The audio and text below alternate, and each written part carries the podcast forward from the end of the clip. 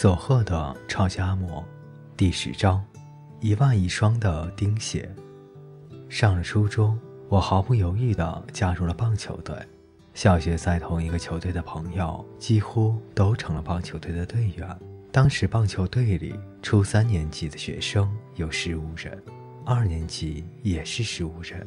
我因为跑得很快，虽然是一年级，但也立刻被选为正式队员。这时候。外婆当初建议我的跑步运动大大发挥了功效。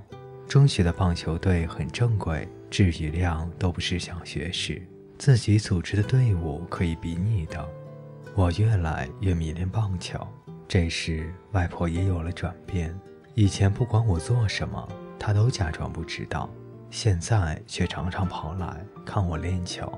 但她还是有所顾虑，不会光明正大的来，即使来了。也都躲在暗处偷偷看我练习。哎，他来了呢。嗯，我知道。每次队友都悄声通知我，既然外婆那么顾虑，我也只好假装没有发现。有一天我一到家，外婆就冲出来对我说：“你今天打得很棒啊。”那天我打出一记全垒打。我虽然知道他去看了，还是假装问。哎，你怎么知道的？外婆只是尴尬的哈哈大笑。这种事情发生好几次后，外婆渐渐的会在球赛中大声帮我加油：“少广，来一记大的！”只有这时候，平常气质都很好的外婆会不顾形象的大声帮我加油呐喊。对已经习惯没有家人来看球的我而言，这真是又高兴又有点不好意思。成为正式队员固然高兴，但是在很多方面都要花钱。这和我们自己组织的棒球队不同，练习服和球具都是必要的。外婆虽然每天在河边帮我洗练习的衣服，但我的身体会长大，只有一套显然不够。明天早上要开始练习跑步，我有好几次撒谎。在凌晨三点左右，偷偷地跑到中央市场去打工。中学生能够做的工作，也只有搬货和打扫等体力劳动而已。打完工到八九点，我已经累瘫了。我当然没有去上课，直接回到家里，睡到下午三点才准备去练球。那时外婆和我睡在不同的房间里，我想他没有发觉。但我的球具和练习服不知不觉的都增加了，他或许是假装没有看到。那时很多小孩子为了给家里帮忙而不上学。最近都没有看到卢源，啊，他好像在家里的铁加工厂帮忙。这种对话是家常便饭。现在看来，旷课去打工会变坏，但当时可不是这样。我升到二年级时。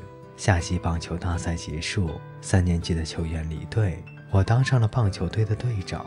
当选棒球队长的那天晚饭时，我对外婆说：“我要当队长了。”外婆一听，突然站起来，打开她那宝贝的柜子，拿出一万元的钞票：“少广，我去买双钉鞋。”说完，大步走出了门。我那时还没有钉鞋，一直穿着普通球鞋。但是时间已经过了晚上七点，阿嬷，就算你想买，但商店已经打烊了。我追在外婆后面说：“没有关系，队长一定要穿钉鞋。”外婆不听我的。到达附近唯一的体育用品店时，已经七点半了。老板正准备打烊，匆忙地把店铺门口陈列的皮鞋和草鞋收进店里。外婆不顾一切地大声嚷嚷着：“给我一双最贵的钉鞋！”啊，给我一双最贵的钉鞋！她不提颜色和尺寸，只说最贵的。老板有点惊讶，但很快弄清楚了外婆的意思。好好，他走进店里，拿出一双高级的钉鞋。啊，您看这个，呃，两千二百五十元。老板说完，外婆好像搞清楚他的意思。这种货色怎么要一万元？说着，递出了手中紧握的一万元钞票。老板看着眼前的一万元钞票，吓了一跳，困惑地说：“啊，不是，不用这么多。大概外婆太久没有用到万元的钞票了，她既兴奋又紧张。尽管如此，突然出乎意料的拥有钉鞋的我，感到兴奋不已。我高兴得不得了，看了又看，摸了又摸。睡觉的时候还放在枕边。第二天上学时，就穿着钉鞋出门了。到了学校门口，抖掉泥巴，换上学校内的室内鞋。还把钉鞋拿进了教室。第一节课是数学课，我把钉鞋放在了桌子上。德勇，怎么了？哦，没什么，这是新款式。同学们问我，我得意地拿起崭新的钉鞋给他们看。德勇，那是什么？新款的钉鞋，不错吧？老师问我时，我也得意地回答。第二节理化。第三节世界史，我都把钉鞋放在了桌子上，等老师问我。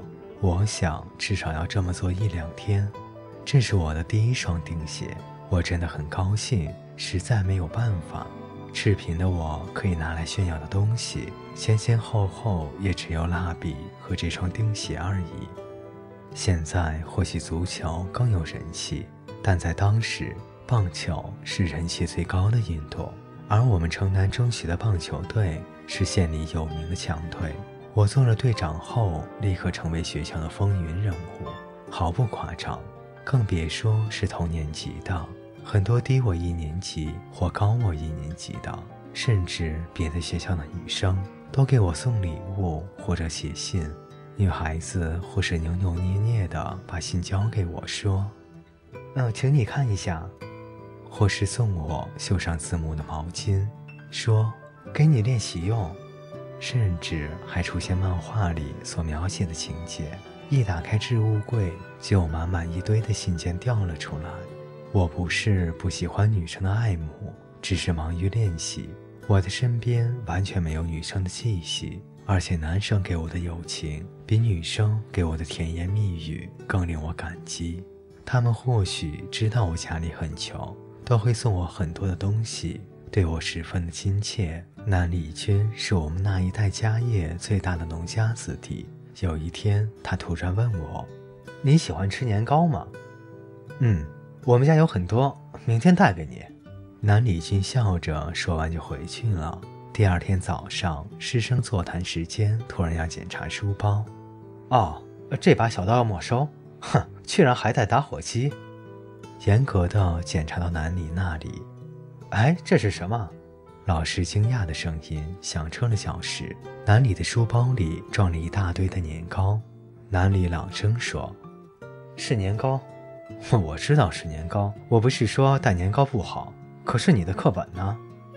南里说带年糕给我，竟然带了满满一书包给我。南里另外还常常给我马铃薯和洋葱。真是运气不佳，又遇上了书包的检查。老师看到书包里倒出大量的马铃薯和洋葱，当然比上一次更生气。又是年糕和马铃薯，你到底来学校干嘛？我觉得是因为我而让老师对他的印象恶劣，羞愧地缩在一旁。可是南里咧嘴一笑，德勇说没有看过马铃薯和洋葱，我就带来给他看啊。可是老师一点也不含糊，要给他看，各带一个就够了。我以为南里会词穷，他却这么回答。